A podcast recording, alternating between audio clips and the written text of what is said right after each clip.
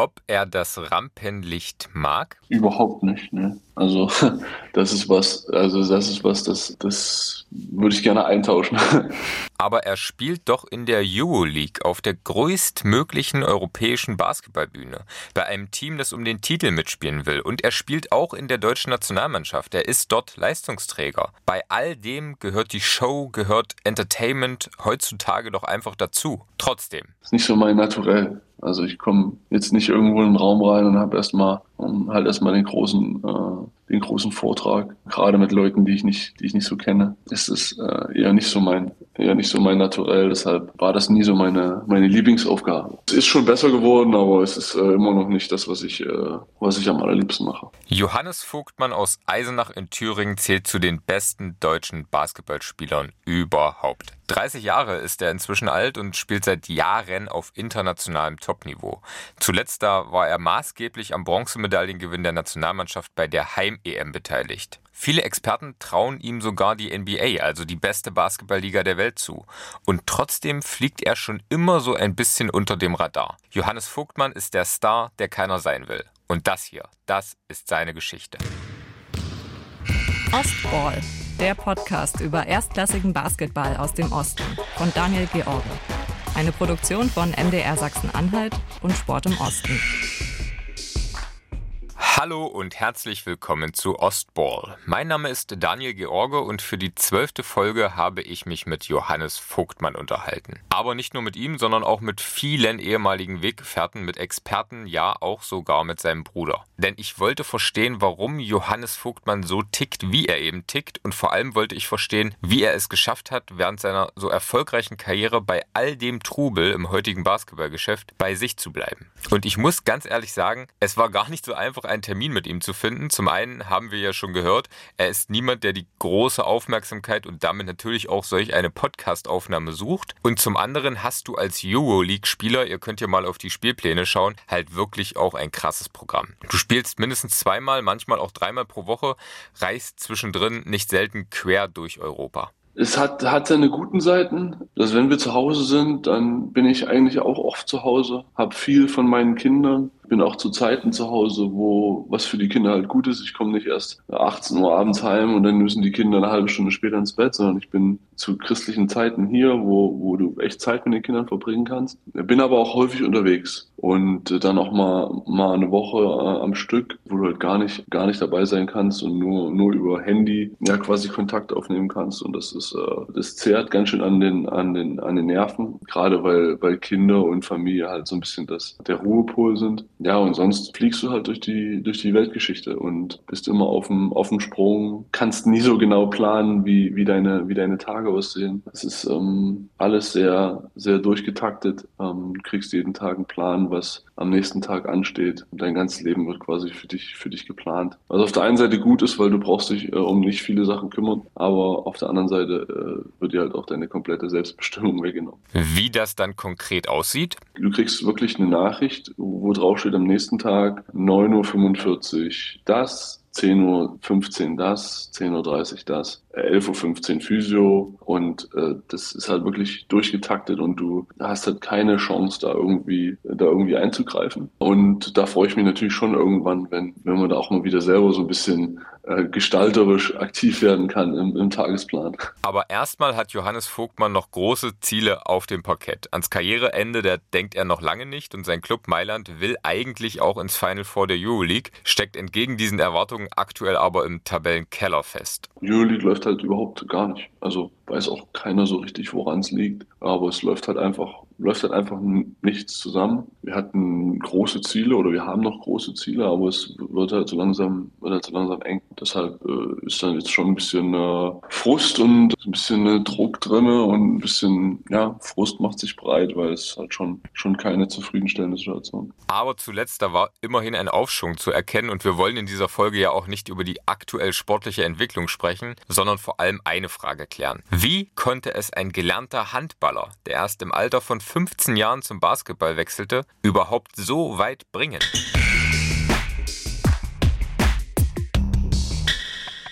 Ja, ihr habt richtig gehört. Eigentlich hat Johannes Vogtmann in seiner Kindheit und Jugend lange Handball gespielt. Erst mit 15 Jahren, da kam der Wechsel zum Basketball. Ziemlich spät und eigentlich auch nur, weil die Oma der Vogtmann-Brüder von einem Feriencamp an ihrer Schule, sie war dort Schulleiterin, erzählte. Und Tino Stumpf, einer der Entdecker von Johannes Vogtmann, der erinnert sich noch ganz genau an die ersten Schritte, die die Vogtmann-Brüder damals zusammen gegangen sind. Da spazierten die beiden dann damals rein und es war dann doch relativ schnell klar, dass wir, dass wir hier zwingend handeln müssen, um aus zwei großen Handballern zwei Basketballer zu machen. Wir, wir fingen das Training an und ich meine mich dunkel zu erinnern, dass ich nach einer halben Stunde ans Telefon gegangen bin und meinem Trainerkollegen angerufen habe und gesagt habe, hier, die, da müssen wir gucken, wir müssen mit den Eltern in Kontakt treten die beiden müssen an die Sportschule. Das war halt so, Johannes hat, hat eben durch diese Vorbildung vom Handball, äh, Rückraumspieler wahrscheinlich, vermute ich mal, der dribbelte eben ganz im Gegensatz zu sonst die Großen, die erstmal einen Ball nie kriegen und dann meistens auch nichts damit so machen können und ansonsten laufen sie immer unter den Korb. Der dribbelte draußen an der Dreierlinie hin und her und verteilte immer den Ball und irgendwann hat er dann mal in der Zone einen gehabt, hat man Rebound geholt. Da hast du schon gesehen, das ist für das, was wir so suchen, eigentlich irgendwie total cool, passt total und das hat sich relativ schnell herausgestellt. Auch Lars Marcel, einer der ersten Trainer von Johannes Vogtmann, mittlerweile Cheftrainer beim Bundesligisten in Bayreuth, erinnert sich wirklich noch gut an diese Zeit.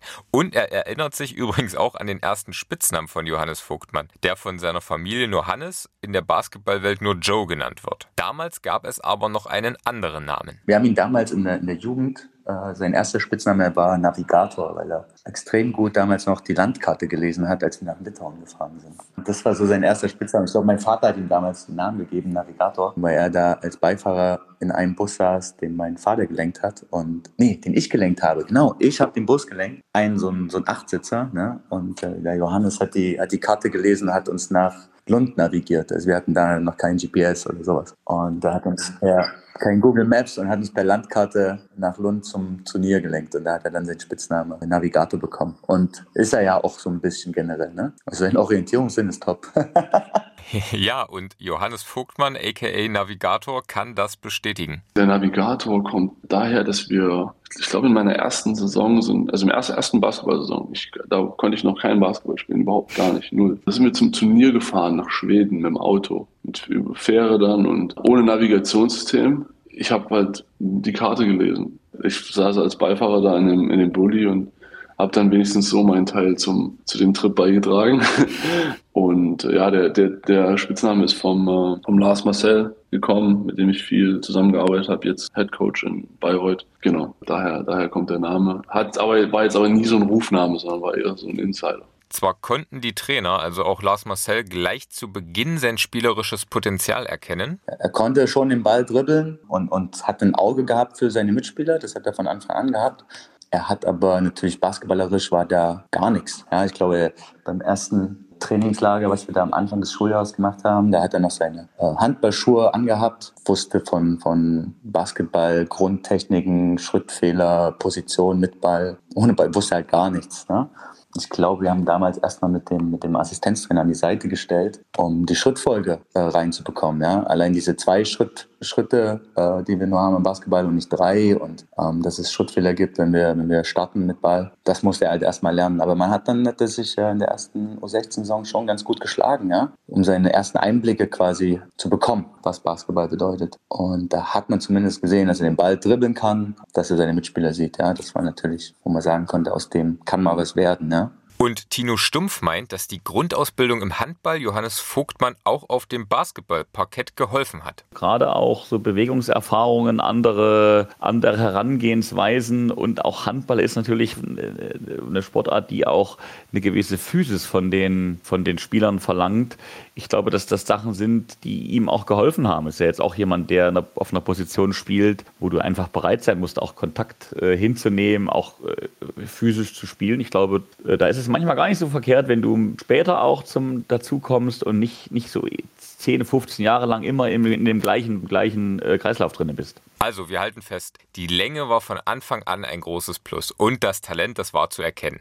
Gründe also, um dran zu bleiben, um weiterzuarbeiten. Und zwar nicht nur während der Saison, sondern auch im Sommer. Und Tino Stumpf, der erinnert sich an den Sommer nach der ersten Saison von Johannes Vogtmann bei Science City Jena. Als wir damals unten diese Zeltarena nach unserem Erstligajahr noch stehen hatten, da war ja kaum eine Klimatisierung in dieser Halle. Und da haben die, da Lars und er im Sommer als die anderen, das ist das Ostbad in Jena, ist in Rufweite davon und bei heißesten Temperaturen. Man hörte praktisch immer diesen Stimmenschwall aus dem Ostbad. Und der Johannes hat da in der Halle gestanden und hat halt äh, trainiert und geackert. Und er wird es vielleicht in dem Moment ab und zu mal so ein bisschen mit einem fragenden Gedanken versehen haben, aber ich glaube, am Ende kann er schon ganz gut einschätzen, dass da unter anderem das auch ihm natürlich echt weitergeholfen hat. Und das ist eigentlich so wirklich das auch, wofür er steht und das finde ich auch so das Angenehme. Von angenehm, da waren die Einheiten damals aber wirklich ganz weit entfernt. Das sagt auch Lars Marcel, der in diesem Sommer Tag für Tag mit Johannes Vogtmann in der Halle stand. Er war wohl recht sauer, dass er, dass er die Kinder drüben hat schwimmen gehört und die Halle war, die war heiß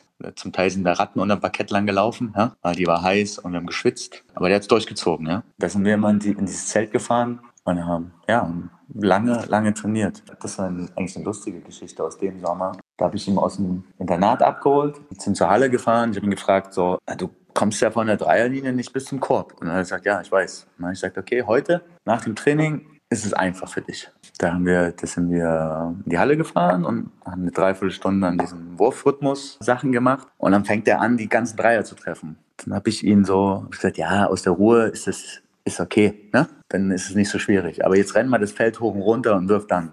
Und dann hat er, glaube ich, vier oder fünf Dreier in Folge getroffen. Und dann habe ich gesagt, okay, ich gehe jetzt. Dann habe ich ihn in der Halle gelassen, bin nach Hause gegangen. Und dann habe ich gesagt, okay, shit, ich dachte, ich wollte eigentlich, dass er ein bisschen scheitert, aber er ist nicht gescheitert und hat da mit äh, Spaß die, die Dreier reingeworfen und gesagt, okay, das war so gerade eine Geschichte aus dem Sommer, die, die mir hängen geblieben ist. Und auch Johannes Vogtmann erinnert sich noch gut an damals. Das, das ist eine extrem, extrem äh, lebhafte Erinnerung noch, weil wir haben damals in der, im Zelt trainiert in Jena, in dieser leichten Bauhalle. Also im Winter waren es immer vier Grad kälter als draußen und im Sommer immer zehn Grad wärmer. Es war nichts aufgebaut in der Halle, außer das Feld, also die ganzen Tribünen waren weg. Und wir haben da trainiert, bei draußen waren es bestimmt 35 Grad und drinnen keine, keine Klimaanlage oder irgendwas. Also es war, war wirklich extrem anstrengend und extrem äh, schweißtreibend. Und direkt daneben ist ein Schwimmbad. Und du hörst halt anderthalb Stunden lang äh, die ganze Zeit dieses Schwimmbadgeräusch, also die Kinder, die Spaß haben, das typische Schwimmbadgeräusch halt, hörst äh, Leute ins Wasser springen und das hörst du halt äh, anderthalb Stunden, während du da äh, dich fast auf dem Feld übergibst. Aber das sind halt so die kleinen ja, Entbehrungen, die du, die du dann äh, halt machen musst, wenn du, wenn du irgendwas erreichen willst. Und es hat sich extrem gelohnt. Das war nach der, wie gesagt, nach der ersten Saison, wo, wo ich echt große Probleme hatte, den Übergang vom, vom Handball zum Basketball zu schaffen. Und da haben wir viel trainiert und einen großen Sprung gemacht. Also äh, ich habe halt damals schon verstanden, dass es, dass es nötig ist. Wenn ich irgendwas erreichen will, ist das nötig. Und hatte Glück, dass ich auch äh, Leute haben, äh, gehabt habe an meiner Seite, die mir quasi gezeigt haben, dass es nötig ist und dass es nur so geht. Bin ich echt, äh, bin ich froh und dankbar, dass, es, dass es die Leute gab. Leute wie Tino Stumpf oder Lars Marcel also. Mit Marcel, da trainierte Johannes Vogtmann in den vergangenen Jahren im Sommer auch immer wieder individuell zusammen, arbeitete vor allem an seinem Wurf. Und übrigens, Lars Marcel sagte ihm schon damals, Johannes Vogtmann war gerade 16 Jahre alt, eine große Karriere voraus. Ich hatte ihn dann gefragt im Sommer, äh, was er gern, was er mit Basketball machen will. Und der Junge hatte wirklich gar keine Ahnung. Ja, und hat gesagt, ja, ich will Bundesligaspieler sein. Er hatte sich so vorbereitet, hat gesagt, okay, wenn ich jetzt sage Bundesligaspieler, dann äh, freut er sich auf ein freut sich der Trainer so. Ne? Und, aber das war nie das Ziel so in meinen Augen für ihn. Ne? Ich bin da versucht bewusst zu machen, dass er wirklich ein richtig guter Spieler werden kann. Und das war dann so der erste Sommer, wo unser Individualtraining losging.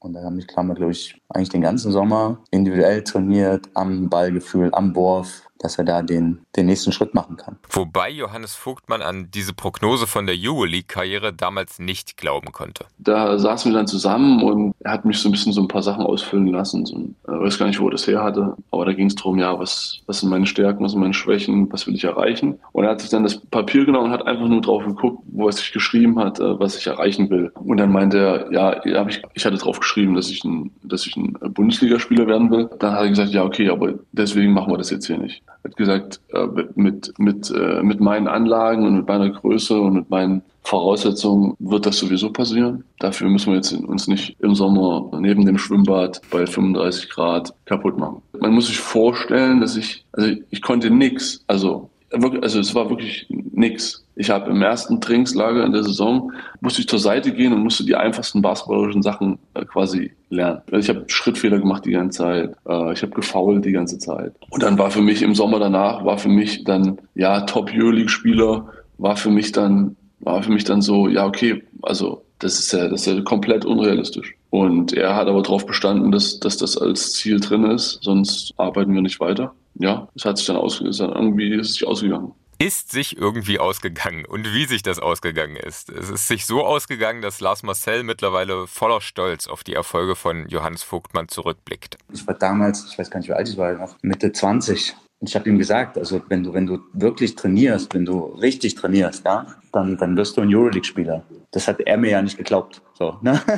da freut man sich natürlich, ja, und ist da extrem stolz auf Johannes, dass er diesen Weg eingeschlagen hat. Ne? Der hat ja auch genau die richtigen Schritte in seiner Karriere unternommen. Einmal ist sein, sein, sein Mindset ist ja so, dass er egal wem zuhört und versucht, die Sachen mitzunehmen. Und was, glaube ich, eines der wichtigsten Eigenschaften ist, um, um ein guter Spieler zu werden. Und dann diese, diese Jahre für ihn in Frankfurt, die haben ihn halt dazu gemacht, was er dann letztendlich auch geworden ist. Ja? Und dass er sich dann gleich auch in seiner ersten Saison in der Euroleague so durchsetzt, ist ja Wahnsinn. Ne? Und spielen halt viele Faktoren mit rein. Ja? Also seine Handball-Vergangenheit, dann dass die Familie sehr sportlich unterwegs ist und da viel ausprobiert. Die haben alle ein Ballgefühl, die haben, die sind alle groß, die haben den richtigen Mindset, die richtige Einstellung. Ja? Da spielen so viele Sachen mit rein, die da zusammenkommen. Weil jetzt der Überathlet ist er nicht. Ja? Und er hat aber ein extremes Spielverständnis dadurch bekommen. Und gerade dieses professionelle Verhalten ist da äh, Wahnsinn. Ja? Lars Marcel hat es schon angesprochen. Frankfurt, eine ganz entscheidende Station für die Entwicklung von Johannes Vogtmann. Vier Spielzeiten lang, von 2012 bis 2016, trug er das Trikot der Skyliners. Trainer damals der heutige Bundestrainer Gordon Herbert. Co-Trainer damals wie heute Klaus Perwas. Aktuell auch Assistenztrainer von Gordon Herbert bei der deutschen Nationalmannschaft. Und Perwas war es auch, der damals entscheidenden Anteil an der Verpflichtung von Johannes Vogtmann hatte. Er absolvierte nämlich mit ihm das Probetraining in Frankfurt. Wenn auch ein bisschen widerwillig. Ich wollte es eigentlich gar nicht machen, weil ich, ich war gerade unterwegs zum, zum Top 4 in der Euroleague nach Istanbul und ich musste meinen Flug erreichen. Und aus irgendeinem Grunde wurde ich dann auserkoren, dass ich das, dieses Individualtraining machen musste. Und ich war eigentlich ziemlich sauer darüber, dass ich das überhaupt machen musste, weil das war, ich glaube, ich hatte noch eine halbe Stunde irgendwie hier zum Flughafen zu fahren. Das war, am Ende war das dann eine gute Geschichte, die, die allen, die uns allen irgendwie gut getan hat. Und es war auch am Ende eine, eine wichtige Sache, dass wir es dass wir dieses Probetraining da auch haben stattfinden lassen, weil äh, ich denke, das war auch schon ausschlaggebend, wo er gesehen hat, wie wir hier äh, in Frankfurt arbeiten. Am Ende hat er sich ja auch für uns entschieden. Ob er schon damals sein Potenzial zum Euroleague-Leistungsträger erkannt hat? Klaus Pervers ist ehrlich. Ja, das wäre jetzt vermessen zu sagen, aber sein Talent äh, hat man damals natürlich schon gesehen. Es gibt natürlich auch einen Grund, warum, warum wir uns für ihn interessiert hatten. Und ich denke damals, ich weiß jetzt gar nicht genau, muss man den Joe vielleicht mal fragen, da bestand, glaube ich, auch in der ganzen Liga ein Interesse an ihm. Also es waren nicht nur wir alleine. Stimmt, damals waren tatsächlich mehrere Teams an Johannes Vogtmann interessiert. Doch er entschied sich auch aufgrund des Probetrainings für Frankfurt und entwickelte sich dort Schritt für Schritt zum absoluten Topspieler der Basketball-Bundesliga. Wie er das geschafft hat, auch hier kommt wieder seine Arbeitseinstellung ins Spiel. Klaus Pervers, der erzählt von unzähligen Extraeinheiten von Johannes Vogtmann mit seinem damaligen Teamkollegen Aaron Dornekamp. Vor allem am Distanzwurf haben die beiden damals gearbeitet, aber ja, es ging, es geht gar nicht mehr so, es geht gar nicht so stark um mit, an, die, an den Dreiern gearbeitet, sondern es geht darum, dass die immer eine Routine hatten, dass die äh, der der Aaron, der hat der hat den Joe jeden Tag mit in die Halle genommen und die haben jeden Tag, egal äh, ob das ein Off-Day war oder ein anderer Tag, auch normaler Trainingstag, die haben immer noch mal eine halbe Stunde, dreiviertel Stunde äh, geworfen. Ob die jetzt nur an Dreier, also die haben aus allen möglichen Positionen geworfen. Aber es geht eigentlich darum, dass junge Spieler auch Routinen bekommen, woran sie sich auch dran festhalten können und wo sie dann, ich sag mal, ihr Selbstbewusstsein äh, und ihre, ich sag mal, ihre Wurftechnik äh, entwickeln können. Und das hat, das hat Aaron eigentlich gemacht. Er hat ihm Routinen gegeben. Und auch Pervas spielte eine wichtige Rolle bei der Entwicklung von Johannes Vogtmann, genau wie der heutige Bundestrainer Gordon Herbert. Unter ihm ist Johannes Vogtmann ja auch eine wichtige Säule der Nationalmannschaft. Naja, ich sag mal, uns verbindet natürlich schon eine lange gemeinsame Zeit. Ich denke, Joe hat ja hier so seine seine ersten oder seine ersten größeren Schritte, sage ich jetzt mal, gemacht in Frankfurt und gerade unter Gordon Herbert ist er auch nochmal gereift, weil er weil er hier auch Spielzeit auch bekommen hat und ich denke auch bei, bei Gordon Herbert auch eine gute Ausbildung, also nochmal verschärft, wie man als großer, was, was man als großer Spieler braucht und wie man, wie man zu agieren hat. Ja, war natürlich schön, dass man, dass man am Ende sieht, dass so ein, dass sich so ein Spieler auch also wirklich so entwickeln kann, was ich glaube ich zu Anfang, also das habe ich nicht so gesehen, aber das hat sich halt so äh, in der, in der top-europäischen Liga quasi so etabliert und bei den Top-Vereinen ist. Man sieht ja jetzt, dass er bei, bei Mailand unterschrieben hat. Ja, ich sag mal, wir, wir, wir sind halt schon, also er, Gordon Herbert, vielleicht ich dann auch nochmal irgendwo am Rande, äh, wir sind da halt schon eine ganz gute Einheit. Also ich denke, wir, wir, wir wissen, was er kann. Er weiß, dass wir ihn dementsprechend auch einsetzen können. Und das ist so eine, ich weiß jetzt nicht, nennt man es dann so Synergie, also die, die dann einfach funktioniert auch. Nach seinen vier Jahren in Frankfurt, da wechselte Johannes Vogtmann 2016 schließlich nach Spanien zu Baskonia und überzeugte dort drei Jahre lang auch in der Euroleague. 2019 dann der Wechsel zu ZSKA Moskau. Dort blieb Vogtmann bis zum März 2022. Kurz nach dem Beginn des russischen Angriffskrieges auf die Ukraine, da verließ er Russland. Über diese auch für ihn sehr belastende Zeit sprechen wir später noch einmal ausführlich, denn damit mental umzugehen, das war, war schwierig für Johannes Vogtmann. Erst einmal wollen wir aber über den Spieler Johannes Vogtmann sprechen und über das, was ihn auf dem Parkett auszeichnet. Klaus Perwas sagt, Je nach Skill-Level, also je nach Fähigkeiten, die ein Spieler hat, so sollte er dann auch seine Offensive Offensive gestalten. Und ich denke,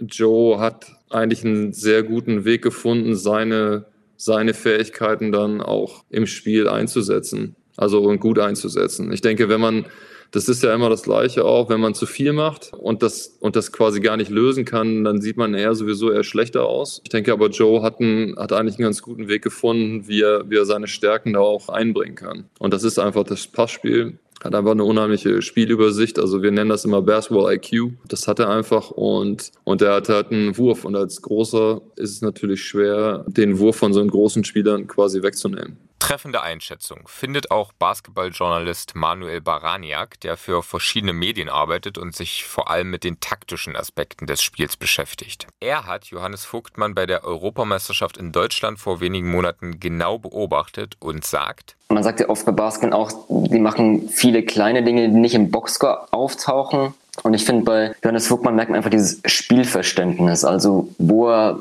sich zu bewegen hat. Generell sein Passspiel, finde ich, ist überragend, um vielleicht mal wirklich ein, ein Skill herauszustellen. Ich habe mir auch schon die Frage gestellt, ist er vielleicht sogar der beste Passgeber dieses deutschen Teams? Und ich habe da auch natürlich trotzdem Dennis Schröder und Maodolo als die eigentlichen Point Guards im Sinn, aber ich finde es wirklich beeindruckend, äh, ja, was für Passfertigkeiten er hat. Ähm, sei es irgendwie draußen an der Dreierlinie, um die Cutter zu finden oder auch ähm, ne, am Zonenrand, wenn er aufpostet. Man sieht es ja auch, wenn er dann irgendwie nach Defensiv-Rebound oder Korberfolg des Gegners auch diesen, diesen Quarterback-Pass versucht. Da gab es ja auch eine Szene jetzt gegen Polen, wo, glaube ich, Dennis Schröder ganz vorne gefunden hat. Diese Passgenauigkeit, dieses schnelle Erkennen von Situationen, das ist wirklich beeindruckend und ähm, auch so eine spielerische Leichtigkeit sehe ich bei ihm auch. Also es gab in der Vorbereitung oder im Spiel gegen Schweden war es, glaube ich, auch so Anspiele hinter dem Rücken, die du eigentlich nicht von einem großen Spieler wie Vogtmann eigentlich so erkennst. Diese Schnelligkeit zu attackieren, dann eben dieser Pass hinter dem Rücken und der auch noch passgenau ist, also nicht nur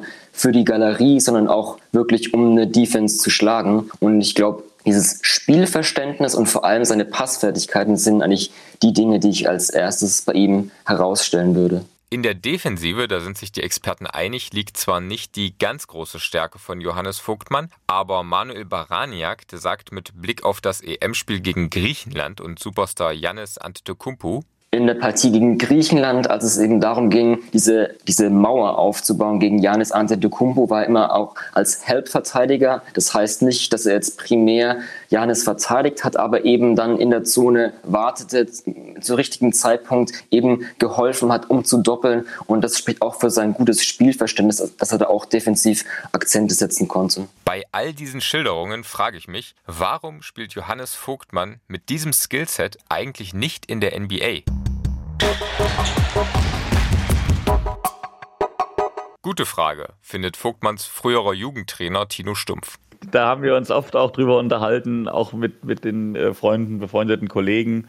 Naja, ich glaube schon, dass er äh, das könnte. Aber du musst halt schon auch ein bisschen Glück dann haben, dass du in eine Situation reinkommst, wo man auch auf dich zählt und wo auch der Spielstil dir eine Chance gibt, auch eine entsprechende Rolle zu finden. Und das, das kann man vielleicht sagen, dass, dass der Spielstil vom Johannes ist jetzt vielleicht nicht so das allergrößte Fit auf die NBA. Da brauchst du schon eine Situation, ich sage jetzt mal, die, die Spurs in ihrer Primetime äh, mit Tim Duncan, Thiago Splitter, Boris Diaw. Ich würde dem Johannes zutrauen, dass er mit Sicherheit so eine Rolle spielen kann, wie Boris Diaw das damals bei den, äh, in den letzten Meisterschaften bei den Spurs getan hat. Aber das ist halt auch schon eine sehr spezielle NBA-Situation. Ob er jetzt im, im Glamour-Zirkus der Los Angeles Lakers eine ähnliche Rolle spielen können würde, das wage ich zu bezweifeln und ich glaube, dessen ist er sich durchaus bewusst. Ich meine, sag niemals nie. Die Frage kann nur er beantworten in Verbindung mit seinem Agent. Aber das wäre natürlich schon nochmal so auch eine ganz coole Erfahrung sicherlich für ihn. Aber es muss halt auch passen. Ja. Es muss passen, findet auch Taktikexperte Manuel Baraniak, der außerdem zu bedenken gibt. Ich glaube, heutzutage würde ich gar nicht mehr so unterscheiden zwischen NBA-Fieberbasketball. Ich glaube, das meiste ist immer die, ja, so eine richtige Situation. Ich glaube, bei Vogtmann war es auch schon mal so, ich kann mich jetzt nicht genau erinnern, wo er das gesagt hätte, aber dass es auch mal Angebote gäbe, aber er auch meinte, er will halt auch wirklich spielen und nicht irgendwie am Ende der Bank sitzen oder vielleicht sogar in die G-League abgeschoben werden. Ich glaube schon, dass so ein Center im modernen Basketball, also jemand, der eben so viel kann als großer, eben den Dreier werfen, das Spiel lesen, passen, dass der zumindest offensiv auf jeden Fall in die NBA passen würde. Defensiv kann ich mir vorstellen, dass er in der NBA, wo das Spiel ja nochmal athletischer ist, vielleicht angreifbar wäre, aber in der richtigen Situation kann ich mir auf jeden Fall vorstellen, dass er da eine Rolle spielen könnte. Also es gibt ja schon auch andere Beispiele von, von Euroleague-Centern, die auch in späterem Alter in die NBA gewechselt sind. Gut, Nicolo Melli fällt mir da zum Beispiel ein, obwohl der vielleicht defensiv nochmal noch mal ein Tick besser ist, aber der hat ja auch wirklich Rotationsminuten gesehen. Das heißt, in der richtigen Situation, beim richtigen Team kann ich mir auf jeden Fall vorstellen, dass Vogtmann auch in der NBA seine Minuten sehen würde. Also, alle sind sich einig. Spielzeit würde Johannes Vogtmann auch in der besten Basketballliga der Welt bekommen. Aber Lars Marcel sagt, ich glaube, er sollte das machen, was ihm am meisten Spaß macht. Wenn man seine Spielweise sieht, dann ist er ein, ein exzellenter Euroleague-Spieler. Weiß nicht, ob man in die NBA muss. Ich glaube, er ist glücklich. Das ist, glaube ich, das Entscheidende. Wie ich ihn kenne, mag er dieses 5 gegen 5. Ja, und, und die NBA ist halt schon ein, der, die beste Liga, gerade was, äh, was das 1 gegen 1 angeht. Da spielen die besten Spieler gegeneinander. Er ist halt wirklich ein ganz deutlicher Teamspieler, ja, der seine Mitspieler gerne einsetzt und, und dieses 5 gegen 5 braucht wahrscheinlich auch. Es ist ja auch bewundernswert, dass egal in welches System du ihn reintust, er schafft es so schnell, dieses System anzunehmen von den Mannschaften. Ja? Also ich glaube, er könnte sich selbst in der NBA durchsetzen, aber ich bin froh, dass er, dass er in der Euroleague spielt. Jetzt müssen wir Johannes Vogtmann natürlich noch selber fragen. Hat ihn die NBA überhaupt jemals gereizt? Ja, gereizt hat mich das, hat mich das schon irgendwie. Deshalb äh, habe ich mir das ja auch im, im Sommer 19, glaube ich, Bevor ich nach Moskau gewechselt bin, habe ich, äh, hab ich mir das äh, überlegt und habe das auch äh, intensiver angegangen, das Thema. Das wäre das mein Kindheitstraum gewesen und hätte ich, hätte ich mein komplettes basketballisches Leben darauf ausgerichtet, hätte ich es wahrscheinlich auch irgendwie möglich machen können. Aber es war halt nie so, dass ich gesagt habe, NBA ist für mich das Nonplusultra.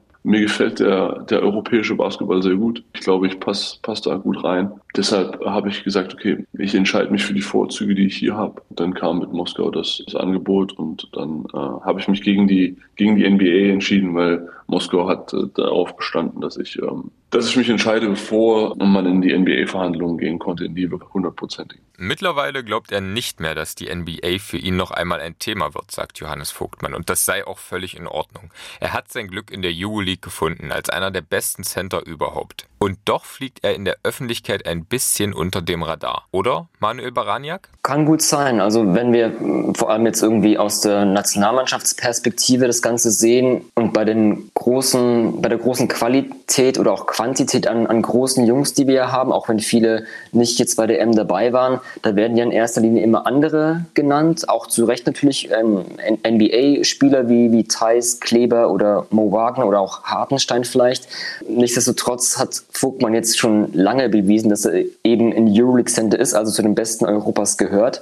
Wie ich zuvor erwähnt habe, ist ja Vogtmann jetzt nicht der, der viel ja, das, das Spiel über das Punkten an sich reißt und deswegen vielleicht auch unter dem Radar fliegt, weil er nicht so auffällig ist oder auch weil er eben diese kleinen Dinge, die nicht im Boxscore auftauchen, eben bringt einem Team, dass er da zumindest was die Zahlen betrifft oder was das Scoring betrifft, eben nicht auffällig ist. Und insofern, je nachdem, wer das Ganze betrachtet, bestimmt ein bisschen unter dem Radar fliegt. Aber ich glaube, für Vogtmann selbst ist es auch jetzt gar nicht so wichtig. Und ich glaube, die Coaches, die wissen um seinen Wert. Das heißt jetzt in Mailand oder auch bei, bei Gordy Herbert natürlich als Bundestrainer. Deswegen, also er hätte auf jeden Fall mehr Aufmerksamkeit verdient, glaube ich. Und ich finde auch trotzdem, auch wenn ich gemeint habe, er spielt jetzt nicht so auffällig, gibt es eben einfach diese, diese Passfertigkeiten, die finde ich auch sogar auch für die Highlights auch sind und ähm, so vielleicht auch dann mehr Aufmerksamkeit verdienen könnte oder auch bekommen könnte, ja.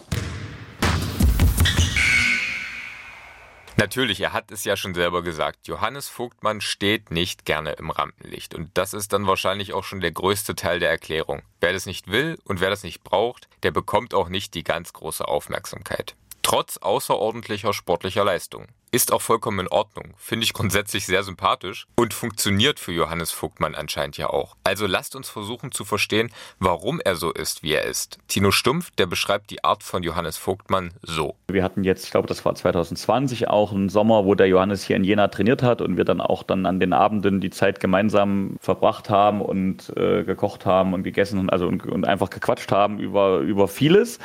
Und da merkt man schon immer auch, dass der Johannes so von dem Typ her, der ist doch irgendwie total äh, nahbar und bei sich selbst geblieben. Und du kannst dich mit ihm, es war auch ein sehr guter Schüler, du kannst dich mit ihm über, über viele Dinge wirklich unterhalten. Und das, das, da merkst du auch, dass jemand über so die normalen Sportlerhorizonte hinausschaut. Also ich erinnere mich da, dass wir irgendwann dann mal eine, abends um, um, um eins oder halb zwei vor äh, unserer Wohnung da in, in Jena standen, als wir uns dann verabschiedet haben und draußen dann nochmal eine halbe Stunde über das Bildungssystem in Deutschland diskutiert haben. Das kennzeichnet ihn, glaube ich, ganz gut. Es ist einfach charakterlich, ist er vollkommen in Ordnung und hat einfach auch die richtige Einstellung, die du, die du brauchst, weil ihm das auch nicht zugefallen war am Anfang alles. Er war damals in unserer NBBL-Mannschaft, in die wir ihn dann äh, integriert hatten mit. Das war für ihn das erste Jahr praktisch in diesem U19 NBBL-Zyklus. Da war er jetzt nicht war kein Superspieler und hat auch jetzt nicht in jedem Spiel äh, irgendwie 30 Minuten gespielt und 20 Punkte gemacht. Und er ist aber einfach dran geblieben und er hat hart gearbeitet. Und ich glaube, dass das Ergebnis unter anderem, also auch dieses, diese Einstellung zu sich selbst, zum Leben, sieht man jetzt auch. Aber es standen natürlich am Anfang Nowitzki, dann irgendwann Dennis Schröder und die anderen NBA-Jungs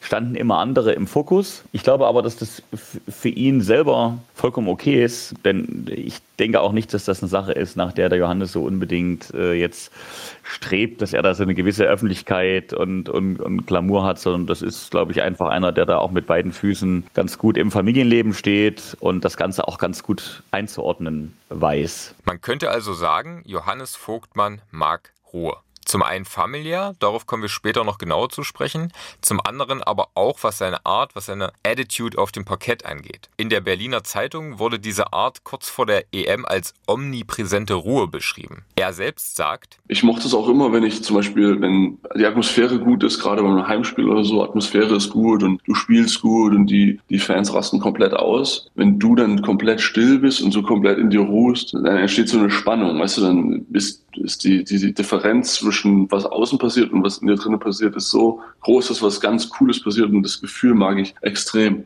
Und das Wichtigste, Diese Ruhe macht ihn stark. Ich habe hab halt gemerkt, dass wenn ich, wenn ich zu, mich zu sehr auf andere Sachen konzentriere, dass ich, dass ich einfach schlechter werde. Und dann habe ich versucht, okay, ich muss mich auf meine Sachen konzentrieren, die ich, die ich verändern kann. Das klappt nicht immer. Es gibt doch mal Zeiten, wo es überhaupt nicht klappt. Und es gibt auch mal Zeiten, wo ich sage, okay, jetzt, jetzt sind so viele Emotionen da, jetzt muss irgendwas raus. Wie im, im Griechenland-Spiel, ich kann mich erinnern, im Sommer. Das war, das war, da war, das war zu viel. Dann muss auch mal was raus. Aber irgendwann habe ich dann einfach gemerkt, dass ich, dass ich das, ja, dass ich irgendwie so kanalisieren muss gibt den, den äh, Ausspruch, ich weiß gar nicht, ob das, ob das irgendein, ob das von irgendjemand ist oder ob das äh, einfach so ein generelles Statement ist. Never let the highs go too high and the lows too low. Das ist das bisschen, was ich gerade beschrieben hatte, dass du, dass du die Emotionen so ein bisschen auf einer, auf einer Linie behältst. Sein langjähriger Coach Klaus Perwas fühlt sich bei der Art von Johannes Vogtmann jedenfalls an einen anderen ganz großen des deutschen Basketballs erinnert. Und zwar an Chris Welp, früherer NBA-Profi und Europameister mit Deutschland. Klaus Perwas sagt, der Chris Webb, der kommt aus unserer, aus meiner Heimatstadt, aus Osnabrück. Eigentlich kommt er aus Foxtrupp, aber das ist quasi ein kleiner, ein kleiner Ortsteil, der so ein bisschen abseits von Osnabrück ist. Der hat mit meinem Bruder zusammen gespielt, den kenne ich natürlich ganz gut. Ich glaube, was den halt immer ausgezeichnet hat, dass der, der war sehr kaltschnäuzig. Der hat ein sehr, sehr gutes Selbstbewusstsein gehabt und äh, eine gewisse Kaltschnäuzigkeit und die sehe ich bei Joe halt auch. Also egal, wo der spielt,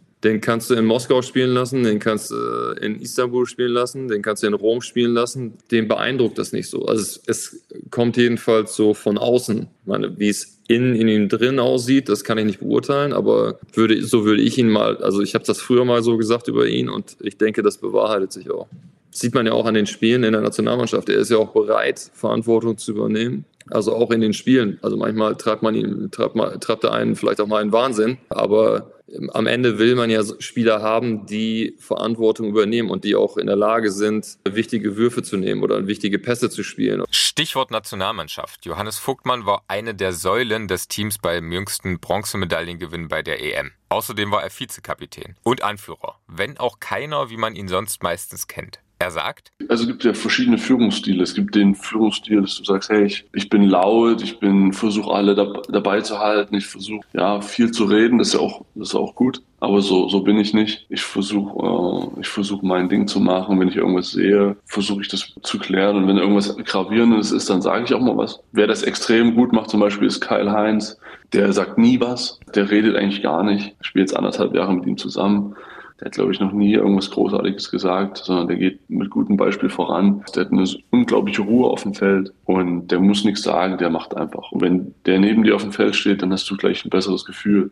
Das ist äh, was, was mich sehr beeindruckt hat und hoffe ich, dass ich das so ein bisschen irgendwie übernehmen kann. Nehmen wir da so ein bisschen Beispiel dran. Für alle, die es nicht wissen, Kyle Heinz, einer der prägenden Bigmen der Euroleague seit Jahren, hat schon in Moskau mit Johannes Vogtmann zusammengespielt. Jetzt sind beide in Mailand wieder Teamkollegen. Aber was ich mich frage, das ist doch eigentlich sogar noch die viel größere Herausforderung, diese Führung so zu übernehmen, wie er es anstrebt, als einfach laut zu sein, oder? Das ist eine größere Herausforderung und ich finde, dass du gibst halt es wirkt halt nicht hektisch, sondern wenn ich Karl Heinz zum Beispiel angucke, dann verfalle ich in so eine unendliche Ruhe.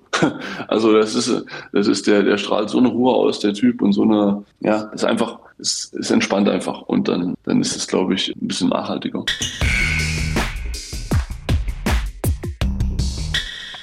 Nur um da jetzt kein falsches Bild zu erzeugen. Bei aller Ruhe, natürlich wird Johannes Vogtmann vor allem von seinem Ehrgeiz angetrieben. Das schließt sich keineswegs aus und das weiß auch sein zwei Jahre jüngerer Bruder, Georg Vogtmann. Also egal, was wir gemacht haben, ob das in der Halle war, ob das auf der Skipiste war, es wurde eigentlich immer gezählt, die Zeit gestoppt. Also es ging nicht einfach nur so aus Spaß irgendwie beim Tennisspielen. Wir haben kaum irgendwie den Ball übers Netz bekommen und es musste sofort gezählt werden. So einfach nur mal so ein bisschen dahinspielen gab es eigentlich selten. Wie groß der Wettbewerbsgedanke zwischen den Brüdern war? Extrem groß. Ich glaube, dass wir uns da gegenseitig so hoch gespielt haben, dass am Ende eigentlich immer einer sauer, traurig, irgendwie. Also es war immer sehr emotional am Ende. Aber es war auch gut. Also vor allem für mich, mich war es natürlich immer, immer gut, dass ich irgendwie gegen einen größeren, stärkeren alles gemacht habe. Ja, also es ging nichts ohne Competition und es war immer, immer viel Emotion mit drin. Also für mich besonders schön, das ist wahrscheinlich einer meiner größten Erfolge gegen Johannes, ist auf der Skipiste im Langlauf. Da habe ich einen meiner größten Erfolge gegen ihn gefeiert. Und für Johannes, natürlich hat Johannes in, in der Regel oft die Nase vorn gehabt.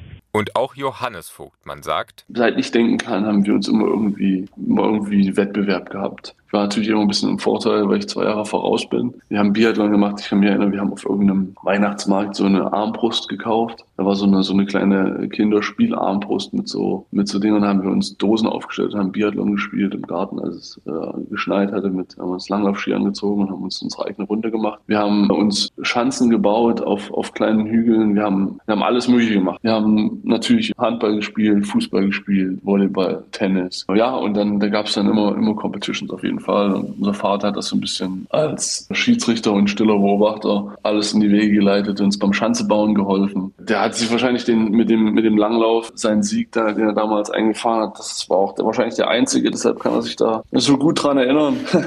ja, aber das war, das war ein bisschen bitter. Dadurch, dass ich halt meistens gewonnen hatte, musste ich dann auch erstmal so ein bisschen verlieren lernen. Das war, das war nicht ganz so einfach, aber ja, ich hab's, ich hab's verkraftet. Weil Johannes Vogtmann seinen Vater an dieser Stelle schon anspricht.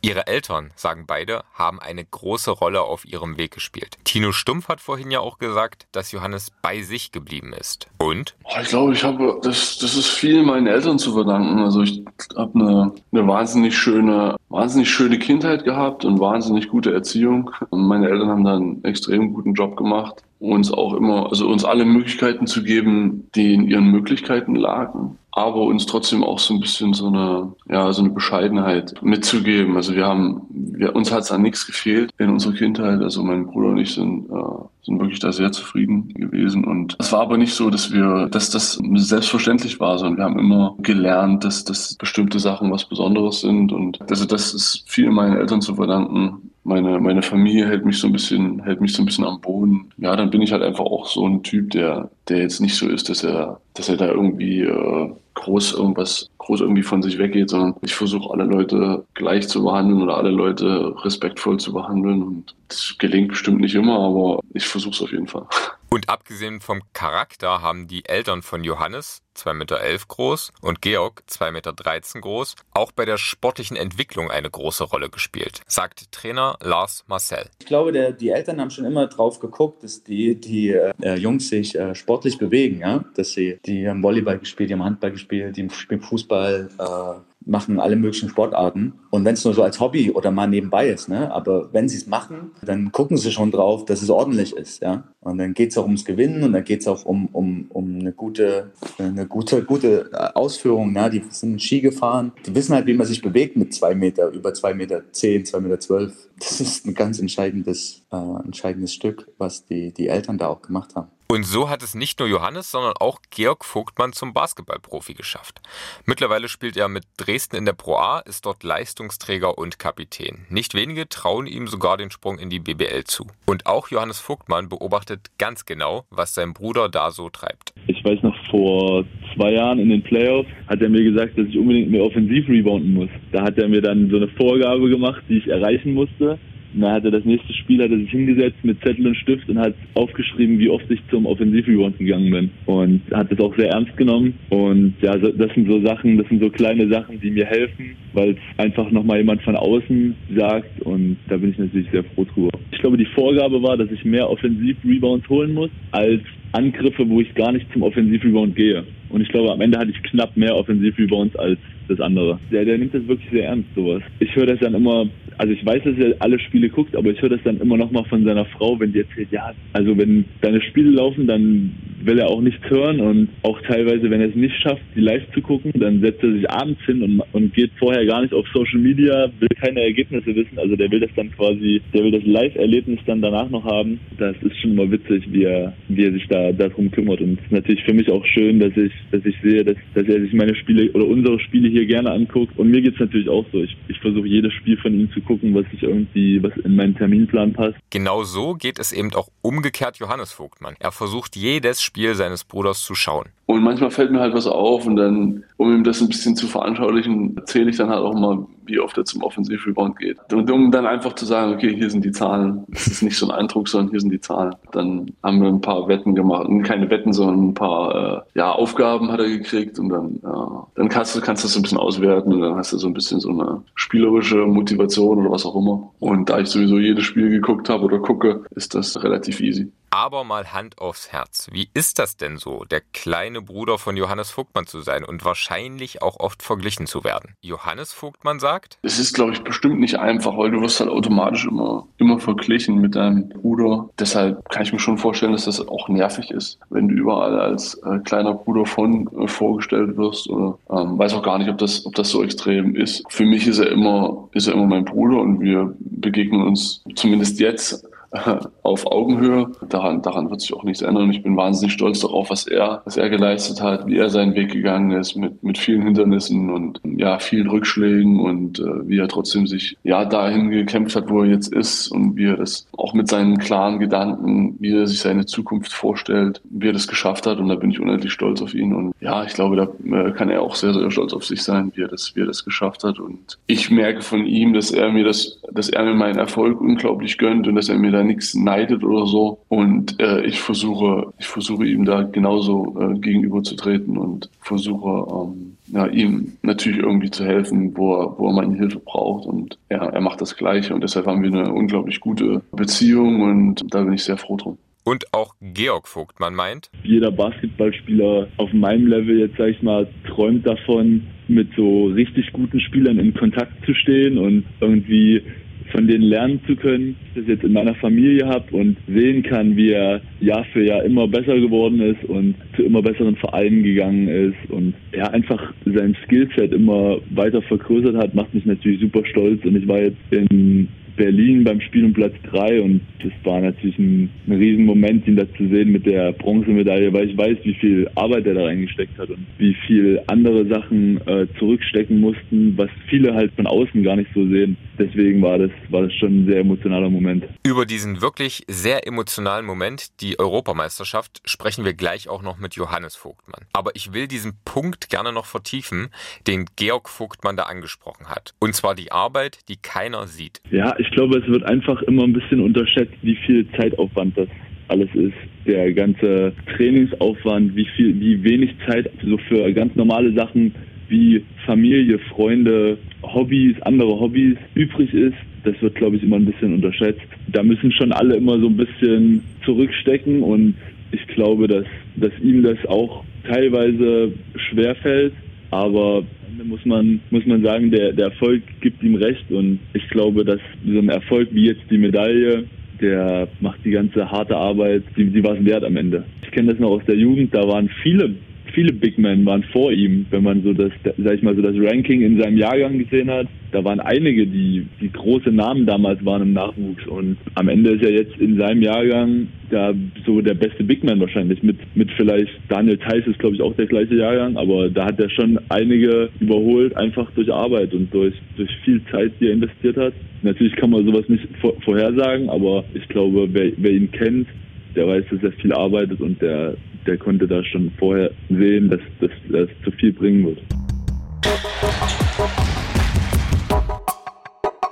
Und er hat es zu viel gebracht. Unter anderem, es wurde jetzt schon angesprochen, zur Bronzemedaille bei der Europameisterschaft mit Deutschland im vergangenen Jahr. Ein absolutes Highlight seiner Laufbahn. Auch wenn er das selbst noch gar nicht so richtig fassen kann. Ja, ich glaube, so richtig komplett realisiert, was, was da passiert ist, habe ich noch nicht. Das wird auch noch eine, wird auch noch einige Zeit dauern, gerade weil wenn der Schedule ist so voll, dass du gar nicht richtig ja, realisieren kannst, was da, was da eigentlich los ist. Aber das war natürlich unglaublich. Wir haben so ein Bildband bekommen bekommen. Den habe ich mir schon einige Male angeguckt und das ist immer noch Wahnsinn, was da passiert ist, ja. Mit der Stimmung in Deutschland, mit der, mit der Stimmung in den Hallen, mit der Stimmung in, im Team. Es war einfach wirklich ein unfassbar gutes Erlebnis. Und das, ja, werde ich nie vergessen, natürlich nicht. Und da werde ich noch lange von, von zehren. Und es war einfach alles perfekt, ja. Dabei waren die Monate vor der EM so gar nicht perfekt. Wie vorhin bereits erwähnt, im März vergangenen Jahres, kurz nach Beginn des russischen Angriffskrieges auf die Ukraine, da verließ Johannes Vogtmann Moskau. Bis dahin hatte er dort fast drei Jahre lang gespielt und trotzdem entschied er sich, im Gegensatz zu einigen Teamkollegen dazu, Russland zu verlassen. Sein Jugendtrainer Tino Stumpf sagt, Also ich habe den Johannes immer kennengelernt als jemanden, der, oder immer auch so wahrgenommen, als jemanden, dem schon, ich will es jetzt nicht zu hochtrabend formulieren, aber den auch so ein Moral moralischer Anspruch und irgendwie auch so eine, ja, so eine Einschätzung so, so der verschiedener Situationen auch wichtig war. Und ich empfand das eigentlich als einen Schritt, äh, der auch total zu ihm, zu ihm passt. Ich meine, er hat das ja auch differenziert. Ich hatte, ich hatte mich auch dann mit ihm danach mal drüber unterhalten. Dem, dem ist schon klar, dass nicht alle Menschen in, in Moskau jetzt per, per se irgendwelche Idioten sind, ja. Aber in einem Armeesportclub zu spielen und ein paar darunter im, im, im Kreml ist, sitzen die Leute, die den Krieg zu verantworten haben. Ich glaube, das war für ihn, war für ihn schwer darstellbar. Und da hat er auch dann für sich, fand ich, einfach sehr konsequent gehandelt. Und auch sein enger Vertrauter Lars Marcel sagt im Blick zurück. Also Johannes ist nicht nur auf dem Feld einer der intelligentesten Menschen, die ich kenne, ja, sondern auch abseits. Und er weiß schon, was er tut. Ja. Und ich habe oder wir haben als diese, diese, natürlich hat man sich Sorgen gemacht, ne? als er dann in sein, sich in sein Auto gesetzt hat und losgefahren ist. Da waren wir mit ihm in Kontakt, mit äh, seiner Frau, mit dem Vater und hatten versucht, äh, auf dieser langen Fahrt da von Moskau weg irgendwie zu begleiten, ja? weil man gehofft hat, hey, hoffentlich kommt er da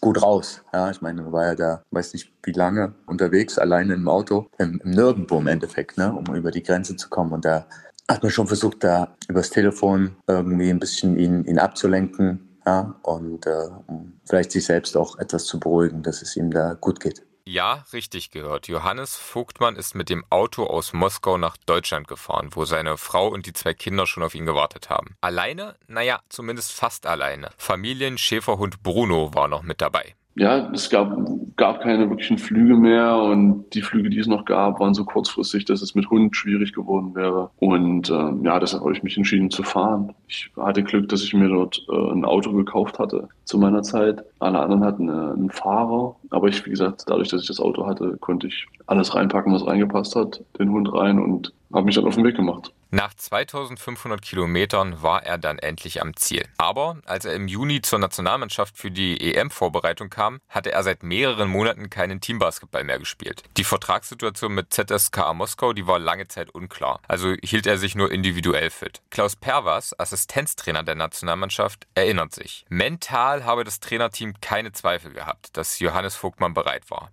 Aber es war eher ein Thema, dass er sehr, sehr lange gar kein Spiel mehr gemacht hat. Ich weiß gar nicht, wie lange. Der hatte ja bis zu dem, bis zu dem äh, World Qualifier, bis zu diesem Fenster, hatte der, glaube ich, irgendwie drei, vier Monate gar kein Spiel mehr gemacht. Vielleicht sogar noch länger. Es ging mehr so um seine Fitness und seine.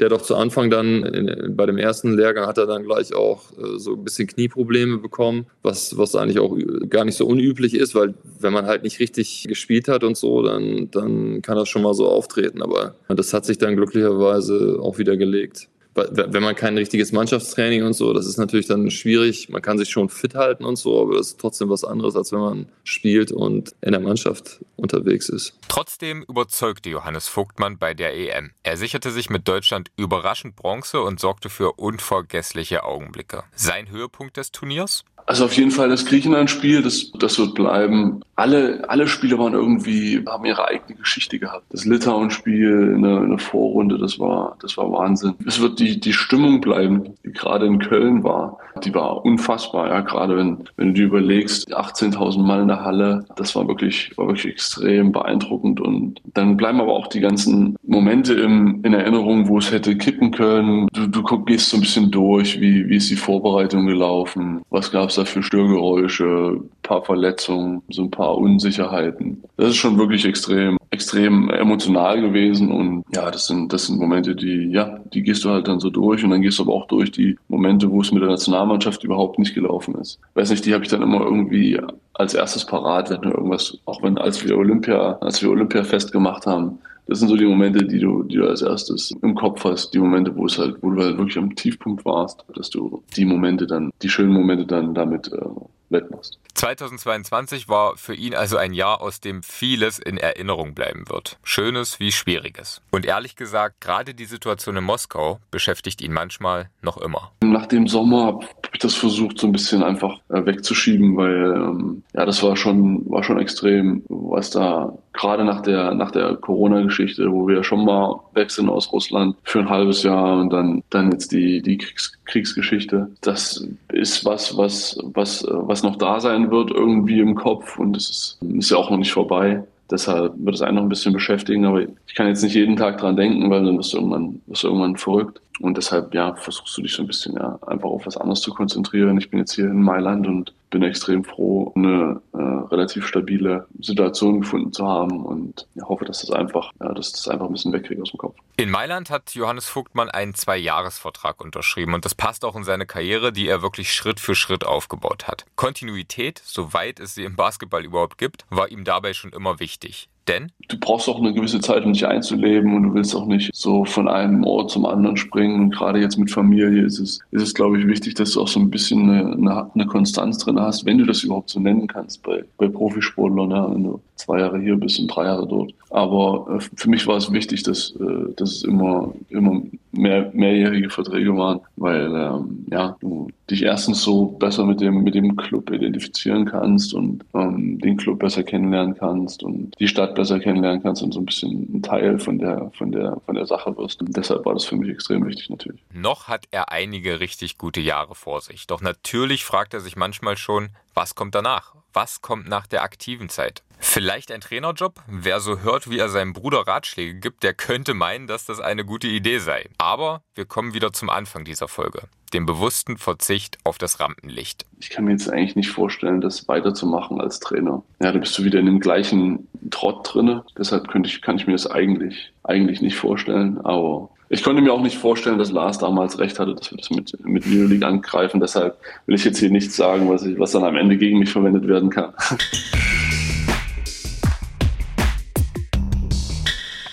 Das war sie, die zwölfte Folge von Ostball.